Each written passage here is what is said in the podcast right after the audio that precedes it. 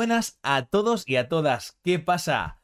Estamos aquí otra vez con todos vosotros y vosotras. Yo soy John, bienvenidos de nuevo a este formato de podcast, pero por supuesto a una de las personas más importantes de, todo esto, eh, hay que presentarle, que es Isma. ¿Qué tal? ¿Cómo estás, Isma? ¿Qué tal, John? Encantado de estar otra vez en un nuevo podcast. Es verdad que nada va a sustituir el poder estar tú y yo juntos y, poder conversar cara a cara, pero cualquier momento, cualquier rato es bueno para poder conversar contigo, charlar un poquito en español y que todo el mundo que nos esté escuchando pueda aprender un poquito más de este maravilloso idioma. Exacto, sí señor. Y además, eh, especialmente hoy que, os voy a confesar algo a todos vosotros y vosotras que estáis escuchando este podcast en este momento y es que hoy hemos, eh, hemos comenzado a grabar este podcast una hora y cuarto después de lo que se suponía. Y es que hemos tenido muchísimos problemas técnicos. Eh, tanto Isma como yo utilizamos eh, diferentes software para grabarnos, para grabar nuestra voz, para grabar nuestros vídeos. Y hemos estado mucho tiempo pues replaneando, reformulando, eh, viendo cuál era el problema. Pero bueno, quiero mm, infundir, quiero, quiero hacer una inyección de positividad, de, de alegría, porque finalmente hemos solucionado esto y eh, estamos de nuevo con todos vosotros y vosotras y con muchas ganas, ¿no, Isma? Sí, de hecho, eh, las ganas han sido las eh, causantes de que no hayamos cancelado este podcast, porque como explicaba John, ha sido muy difícil. Sí. No sabemos exactamente el porqué de las razones técnicas con el ordenador, con los eh, archivos o con los programas que usamos, pero nuestras ganas de poder eh, seguir a vuestro lado mientras aprendéis español han sido las que nos han animado a seguir. Y aquí estamos para seguir charlando, seguir hablando y que vosotros nos podáis escuchar. Eh, hablando de que nos pueden escuchar, John, yo creo que como siempre estaría bien decir dónde nos pueden escuchar. Por supuesto todos y vosotras, todos vosotros y vosotras sabéis que eh, nos podéis encontrar en tanto en nuestras plataformas de audio, que son Spotify, Apple Podcast, Google Podcast y absolutamente casi todas. Muchos nos estáis preguntando, ¿puedo escucharos en Pocket Casts? Sí, nos podéis escuchar en Pocket Casts y en muchas otras plataformas de audio como Evox. Pero, como siempre, os recomiendo que veáis esto desde YouTube, ya que salen nuestras caras, nuestros vídeos y quizás eh, podemos convertir esta experiencia en algo un poquito más personal eh, cuando nos, nos, vemos, ¿no? Pero bueno, os recomiendo que, simplemente utilicéis nuestras plataformas y escuchéis el, el podcast. Cuéntame, Isma. No, simplemente que, como tú decías, el hecho de vernos en YouTube también da esa visibilidad a nuestros rostros mientras hablamos. Sí. A nuestras formas de mover las manos, a nuestras expresiones faciales y, en definitiva, a una parte muy importante del idioma y de la comunicación, que es el lenguaje no verbal. Exacto. Entonces, si es posible y tienen nuestros oyentes la oportunidad, siempre recomendamos usar la aplicación de YouTube eh, para poder ver y oír eh, nuestros programas. Pero bueno, como también lo hacemos adaptado al mayor número de gente posible, también lo hacemos en todos estos podcasts donde eh, ponemos simplemente el audio y cualquier persona que esté corriendo,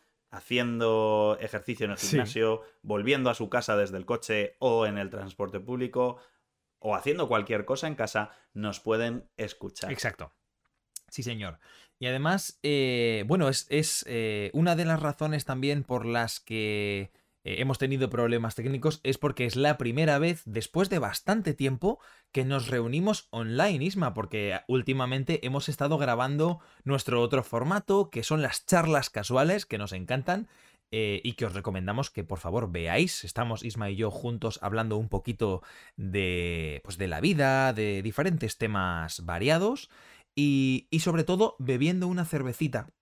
Y creo que el hecho de que yo ya esté en Holanda me hace echar de menos eso. Eh, de hecho, me, me, hace echarlo tanto de menos que, ha inspirado un poco el, tema de hoy, ¿no? Isma, ¿de qué, de qué vamos a hablar? Pues eh, mencionando un poco esta nueva modalidad de charlas casuales que hicimos John y yo en España, pensábamos en lo agradable y lo culturalmente arraigado que está en España la cultura de bares, eh, ir de, bares, eh, todo lo que tiene que ver con no solo eh, tomar una bebida o tomar una comida, sino todo lo que gira alrededor de esta actividad de ocio, que no deja de ser salir un rato solo o con unos amigos a tomar una bebida o algo de comer. Pero en España, como vamos a ir viendo a lo largo de este podcast tiene muchísimas más connotaciones. Tiene connotaciones familiares, de amistad, de entretenimiento y podríamos decir incluso de casi como una religión. Hay gente que religiosamente en España todas las tardes va a tomar algo al bar. Sí, sí. En el barrio donde viven se encuentran allí con los demás eh, amigos o vecinos y pasan la tarde, o como decimos en España, echan la tarde. Echan la tarde, sí. Tomando una cerveza y hablando con los que están allí. Estoy convencido de que en el bar de tu barrio siempre están las mismas personas entre semana. Por supuesto, por supuesto. De hecho, eh, hay, una, hay un nombre para, para las pequeñas iglesias católicas en España, que son las parroquias. Y, irónicamente, supongo que estará también relacionado a los clientes muy habituales de un bar, se les llama parroquianos. Es decir, son gente que está ahí constantemente. Claro, eh, también porque en España hay mucha cultura de conocer a los dueños de los bares, tener un poco de trato con ellos cuando es tu bar más, más mm, cercano o más de confianza, quizás. Entonces, mucha gente, mucha gente, eh, o yo eh, dicho de otra manera, yo puedo reconocer a mucha gente cada vez que voy o cada vez que bajo al bar de mi barrio, efectivamente. ¿Te pasa lo mismo? Sí, yo lo que pienso es que es muy común cuando resides en un barrio donde hay un bar, eh, lo más común es encontrarte allí a los vecinos, porque no hablamos de una actividad esporádica, es decir, una actividad que no se produce muchas veces, sino que esta similitud con la iglesia o con la religión es porque se hace siempre, siempre, siempre. Eh, ir a la iglesia los domingos es lo más común en una religión eh, cristiana. En este caso hablamos de religiosidad en el bar porque se va cada tarde o se va cada fin de semana al bar y siempre encontrarás a las mismas personas, efectivamente. Correcto. Pero no queda ahí, no queda ahí porque en España lo más eh, común que yo creo que cualquier extranjero ha escuchado es la oportunidad de ir de tapas, las tapas. o de ir de bares. Sí. Las, tapas las, las, echarás de menos muchísimo. Claro. Esta, esta actividad de, de salir de bares, al final es una forma de estar con amigos, con gente que quieres, y que no es simplemente, como decía al principio del programa, no es simplemente tomar algo de beber. Porque tomar algo de beber lo puedes hacer en tu casa. Claro. O lo puedes hacer, eh, no sé, en, en la calle tomando un refresco. Pero ir de bares en España es casi más eh, una, una excusa. Porque lo que quieres hacer realmente es estar con, tus amigos y con la gente que, quieres. Sé, porque yo lo he hecho contigo, John, pero sé que tú haces eh, muchas veces esto de ir de bares. Sí, por supuesto que sí. De hecho, eh, cuando tú estabas hablando, en mi cabeza se estaba formando una imagen, una imagen de un recuerdo que tengo. Eh, y no es solo un recuerdo, sino varios recuerdos diferentes de cuando voy a España en el que he estado trabajando mm, todo el día, desde por la mañana hasta, digamos, las 7 de la tarde, por decir un ejemplo de hora, em, y mirar el teléfono y ver que mis amigos se van a juntar en un bar, van a quedar Mm. juntos en un bar, eh, que han cogido una mesa y que quieren tomar unas cervezas. Perfecto, porque yo quiero, eh, yo quiero relajarme, quiero desconectar de mi trabajo, como hablamos en, el, en, el anteri- en la anterior charla casual también. Quiero desconectar de mi trabajo, no quiero hablar de mi trabajo, quiero relajarme y, y me junto con mis amigos, me tomo una cerveza y al mismo tiempo, gracias al tapeo, gracias por... Hablo por Madrid, que en- yo sé que en algunas partes de España esto es un poco menos común, pero en Madrid Mm. es la norma de cada bar. Por cada cerveza o por cada bebida que tú te pidas, te van a dar algo de comer. Y esto son las tapas. Señoras y es. señores turistas, las tapas no se Mm. pagan. Señoras y señores que coméis en tapas bar o bar de tapas fuera de España, las tapas no se pagan. Si usted está Ujú. pagando es porque son raciones o porque son pinchos, pero normalmente las tapas no se pagan. ¿Verdad, Isma? Que son gratis, te las dan. Claro, entra dentro del, del precio de la bebida. Entonces, cuando tú pones, eh, pues no sé, dos euros por una cerveza, o tres, o lo que sea, tres es muy caro. te, in- te incluye, claro, tres es depende donde lo, lo tomes o el tamaño Sí. de la cerveza, Sí, pero siempre te va a incluir una tapa. Exacto. Una, podríamos decir, una porción o un poquito de comida, pues simplemente para acompañar esa cerveza. sí. Y como dice John, eso no es. eh, ni- no, no tiene ningún tipo de precio añadido. No, no, no. Está incluido cuando has pedido la bebida. Exacto. Sí que es verdad que sería justo decir que en España hay sitios donde ponen mejor tapas Obviamente. que otras. Obviamente. Sí, sí. Porque tengo yo un amigo eh, que es de Granada, eso es el sur de España, y él ahora vive en Madrid.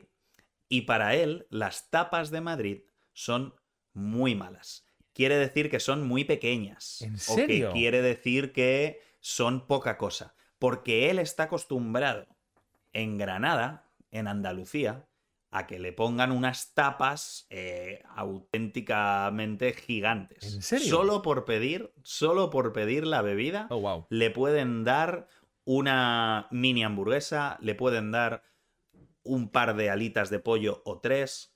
Por pedir solo la bebida, Uf. le pueden dar unas patatas. Entonces, él cuando ha llegado a Madrid, lo primero que pensó es, estas tapas son muy poca cosa. Claro, claro. Cuando un madrileño como yo está encantado con lo que tiene. Sí. Porque hay otros sitios, precisamente en el norte de España, que sí que suelen eh, ser o más pequeñas o directamente mm, no hay mucho. Inexistentes. Entonces, sí, depende Sí. de dónde vivas, vas a encontrar eh, las tapas como algo mucho más especial o pues simplemente una cosa más. Pues Isma, dime por favor cuál es el bar de tu amigo porque quiero ir a que me pongan una tapa grande porque mi experiencia en el sur es completamente diferente. Yo eh, he ido a Córdoba, he ido a Sevilla, he ido a Granada, eh, especialmente, por ejemplo, la última vez que me pasó esto fue en Cádiz. Mm. No sé si habrá mucha variación entre Granada y Cádiz. Imagino que los bares de esa zona dependen mucho de lo que los dueños quieren, imagino. Claro. Pero, pero en el sur es donde menos tapas me han puesto. De hecho, en el sur ha sido de los lugares donde más cervezas he comprado sin que me dieran ninguna consumición o ninguna tapa en el bar. Mm. Sin embargo, en Madrid está mucho más normalizado. Eh, algunas Sí. tapas pueden ser como unas olivas o unas aceitunas, eh, unas pequeñas Sí. patatas fritas de bolsa, ¿no? Y hay otros lugares donde a mí, por ejemplo, me han puesto eh, tortilla de patatas, croquetas, eh, muchos Mm. tipos diferentes de, de tapas, la verdad. Entonces, eh, yo creo que es verdad que por nuestra experiencia, en Madrid está mucho más normalizado que te pongan una tapa, aunque sea de Mm. mayor o menor cantidad. eh, pero quizás fuera de Madrid y en algunos lugares de España depende también del tipo de bar donde tú estás, imagino. Claro, al final eh, los, los dueños, como tú decías, son los que marcan la pauta, los que deciden cómo gestionar el, el establecimiento. Sí. Pero lo que yo creo que en España es generalizado es que en cualquier bar vas a encontrar un televisor, vas a tener una tele en el bar y te vas a encontrar a todos, bueno, televisando, retransmitiendo todos los partidos de fútbol que haya ese día. Claro, por Porque en. España, lo hemos, lo hemos hablado en otros programas, en España el deporte rey es el fútbol. Sí, En cualquier parte de España, el deporte que más se ve, que más se practica es el fútbol. correcto. Pero es verdad que desde hace muchos años el fútbol en España es de pago. Es decir, tú no puedes ver partidos de fútbol en España en tu televisión gratuita, en tu televisión pública. No. Ahora todo es mediante aplicaciones o programas de televisión que tienes que pagar Sí, para de poder ver el fútbol Exacto. servicios de pago. ¿Qué hacen los bares? Que saben muchísimo sobre los españoles. Ajá. Pues pagan todo el fútbol del mundo. Claro, Cualquier partido de fútbol lo vas a poder ver en un bar. correcto. Y como en España nos encanta estar juntos, nos encanta salir, es, es un hecho. Nos Sí. gusta estar con nuestros amigos, nuestra familia, nuestros vecinos. Un punto de encuentro eh, de- como el bar siempre funciona porque a diario vas al bar. Sí, ¿Qué razón más oportuna la de un partido de fútbol para poder ir allí, cenar con raciones, con tapas, con cerveza y con tus amigos mientras veis el fútbol Sí. y lo comentáis? sí. Y has Es dicho... Lo más típico en España. Sí, de hecho sí. Y has dicho una cosa muy interesante que es cenar de tapas. O sea, eh, muchas veces, muchas veces cuando yo vivía con mis padres en, en Madrid y, y lo sigo haciendo cuando voy a visitar, por ejemplo, mi madre me preguntaba, John, ¿dónde vas? "Eh, voy con mis amigos, mamá. Y mi madre me respondía, ¿Y, ¿y no vas a cenar? Sí, cenaré de tapas. Y esto es una cosa que yo he Mm. hecho miles de millones de veces. eh, quedarme en un bar y, como decimos en España, a lo tonto, que significa Sí. que con esa. eh, en ese ritmo o en eh, siguiendo pues la, la consecución lógica de los hechos, te tomas una cerveza, te dan una tapa, te tomas otra cerveza, te dan otra tapa, y con eso terminas cenando. Además, por muy poco dinero, relativamente. Sí, no cuentas con a lo mejor pedir un menú para cenar, Sí. pero simplemente pidiendo dos o tres bebidas, cervezas o refresco, con la tapa que te traen, ya puedes eh, haber cenado perfectamente. Sí, sí. Así que más, eh, más aún cuando en España los partidos de fútbol suelen ser pues a la hora de cenar, suelen ser por la noche. Claro. De hecho, los, los partidos de Liga Española son a las 10 de la noche. Con todo lo relacionado con el COVID, eh, los partidos en este año se han adelantado. Son, han sido eh, sobre las 8, algunos sobre las 7, pero normalmente un partido de fútbol en España empieza a las 10 de la noche. También- Típicamente sí. Por lo que, sí, por lo que hemos hablado en otros programas, el, el ritmo de un ciudadano español, el que le permite llegar a su casa, estar tranquilo, cenar, poner el televisor, son las 10 de la noche. Sí. O sea, antes, antes es imposible. Entonces, como eso en España es un hecho, ese horario es el nuestro, pues los partidos de fútbol se ponen a esa hora. Sí. Además, coincidiendo con la hora de cenar, pues ya directamente vas al bar, vas de bares o vas eh, de tapas Sí. y ves el partido de fútbol con otra gente. Porque, como ya hemos comentado, a lo mejor hay muchas personas que no tienen el partido de fútbol en su casa. Sí. Porque no tienen ese programa de televisión de pago. Sí. Así que van al bar y, como decimos en España, matan dos pájaros de un tiro. Exacto. Porque ven el partido y además están con gente y se toman una cervecita. Eso es. Solucionan dos cosas en, en- haciendo la misma acción, ¿no? Al final. Y Sí, es eh, el, el, el 2 por 1 Eso que es. decimos también mucho. El en 2 por España. 1 sí, sí, sí. Eh, además hay una cosa muy común que yo eh, hago constantemente, quizás con el coronavirus o en la época del, del maldito coronavirus, nuestro, nuestro mejor amigo últimamente. eh, en esta época no se hace demasiado, pero yo antes, lo más común y lo que podías ver en todas las mesas es cenar de raciones. ¿Qué son las raciones? Mm. Pues son platos eh, de diferentes ingredientes, como pueden ser pues las típicas patatas alioli, unos calamares, algo de carne, eh, algo de embutido, mm, un plato Mm. de pescado frito, cualquier tipo de cosa, ¿no? Y compartirlo con todos los amigos con los que te estás sentando en la mesa. Eh, tú pides un plato, como vamos a imaginar lo más típico, unas patatas bravas o unas patatas alioli. Eh, si estamos cinco amigos o cuatro amigos tomando algo en la mesa de un bar, nos tomamos nuestra tapa tranquilamente, vemos que seguimos teniendo hambre, pues pedimos una ración. Y se dice así, en la mesa, oye chicos, pedimos una ración, venga, sí, una ración. ¿De qué? De patatas bravas.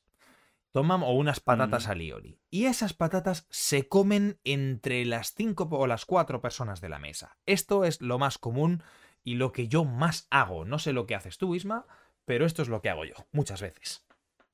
Sí, al final depende un poco también de, de la gente con la que vayas. Sí. Pero yo creo que si el plan es el de ir de bares, cuentas con que vas a ir de raciones, que Claro. vas a cenar pidiendo raciones. Porque si no, de otra manera, pues simplemente vas a un restaurante, cada uno se sienta en su sitio, pide su plato o pide su, su menú, pero ir de bares o ir de tapeo es como que de alguna manera está implícito.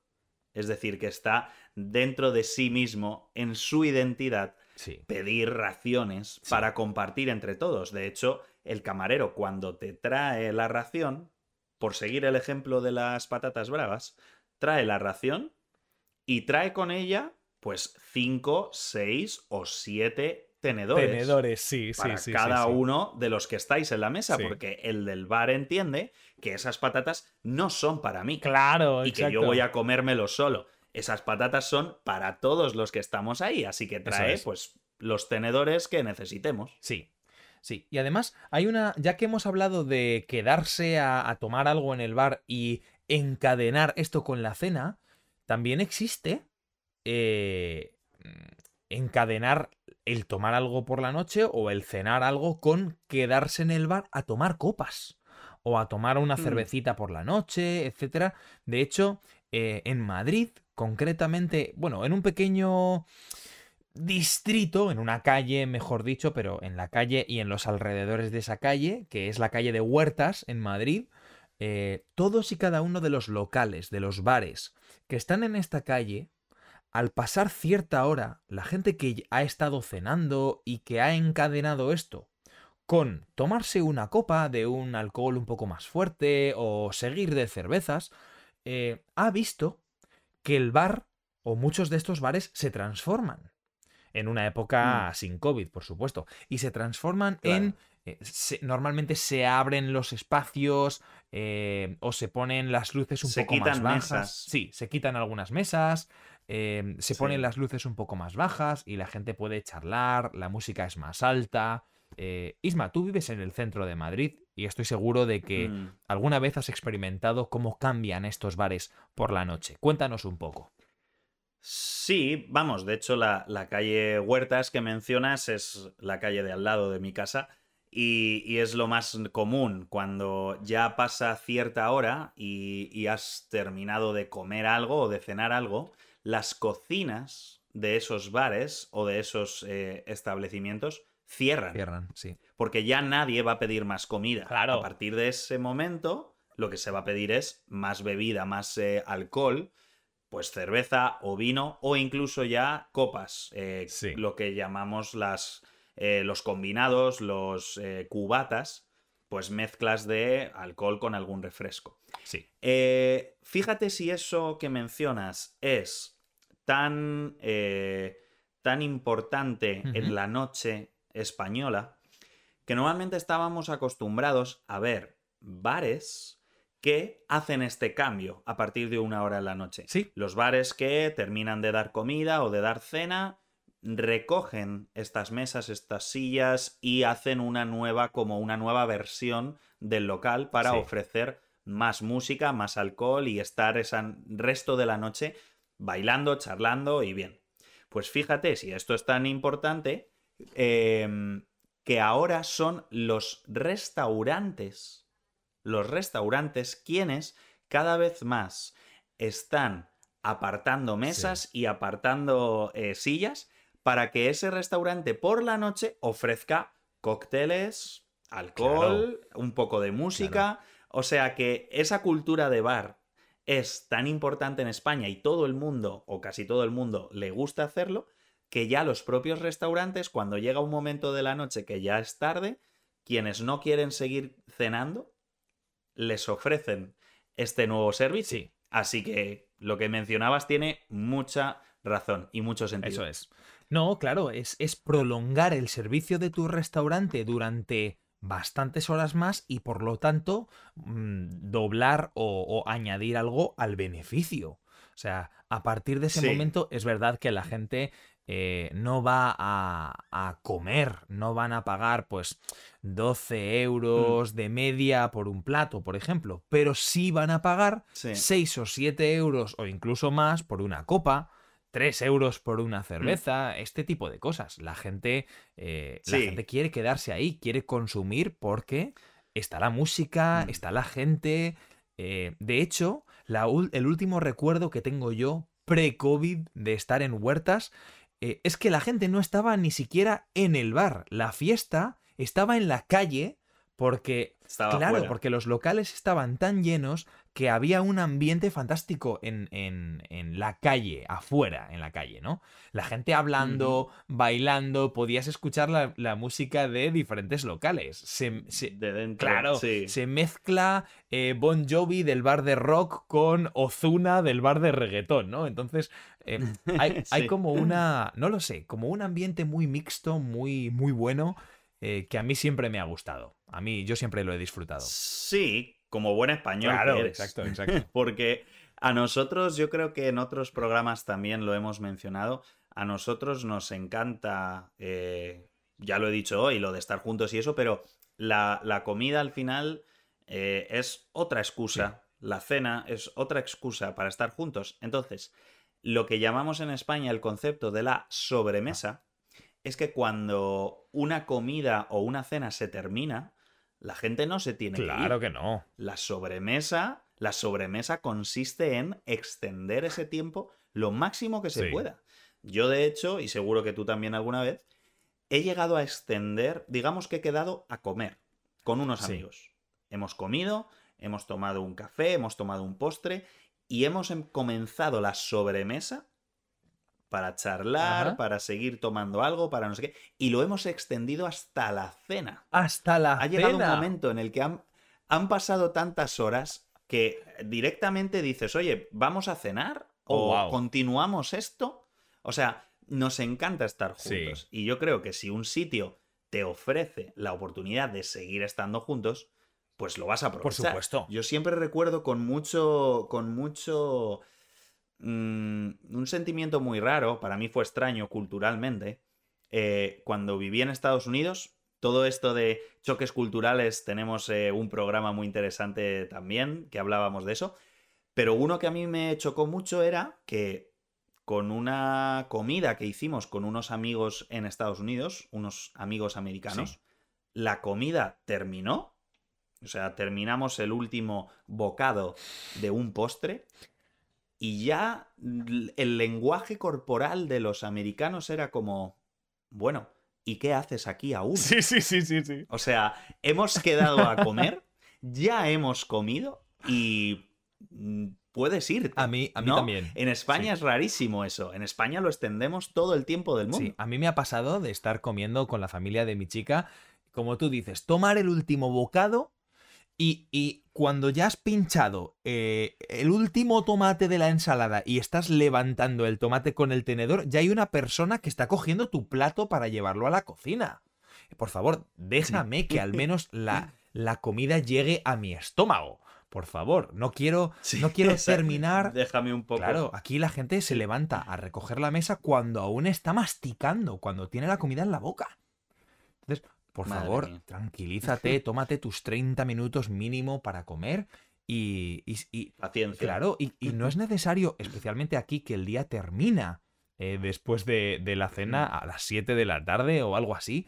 Tranquilo que puedes limpiar después, siéntate, digiere la comida, con razón vivís menos años, que os está afectando mucho. Porque están estresados. Claro, no, no merece la pena. es todo rápido. Claro, ¿Qué, ¿qué daño hace? Por supuesto, cuando tienes otros compromisos sociales, se entiende, es entendible.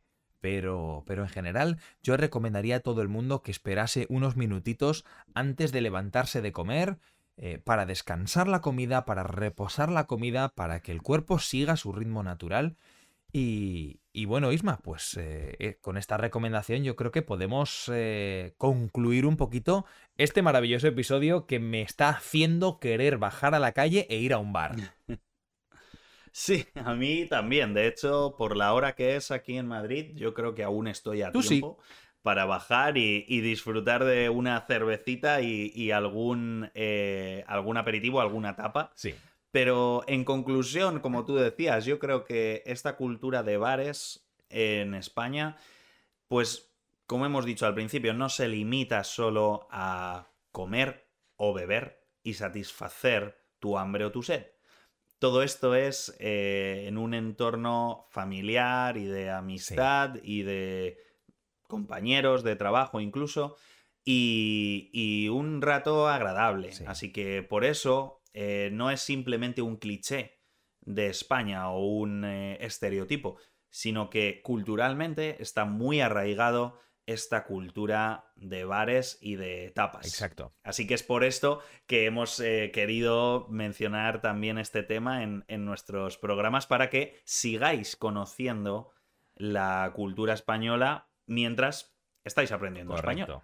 Claro que sí. Y además, como siempre, pues os queremos dar las gracias por escucharnos. Muchísimas gracias por estar aquí programa tras programa y sobre todo por vuestros mensajes.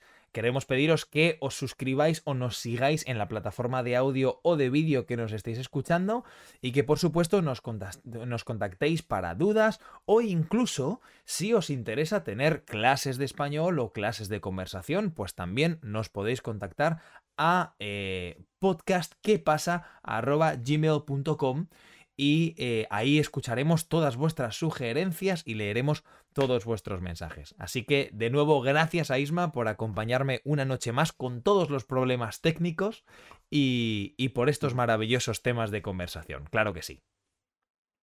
Igualmente, gracias a ti, John, por acompañarme a mí, por poder tener estas charlas que, que sirven a, a muchos para seguir mejorando su español. Así que ya sabéis dónde estamos y hasta el próximo programa. Exacto. Y con esto, ¿qué pasa? Se despide un día más y nos vemos en la próxima. Gracias Isma, gracias a todos y todas vosotras y vosotras. Nos vemos. Gracias a todos. Hasta luego.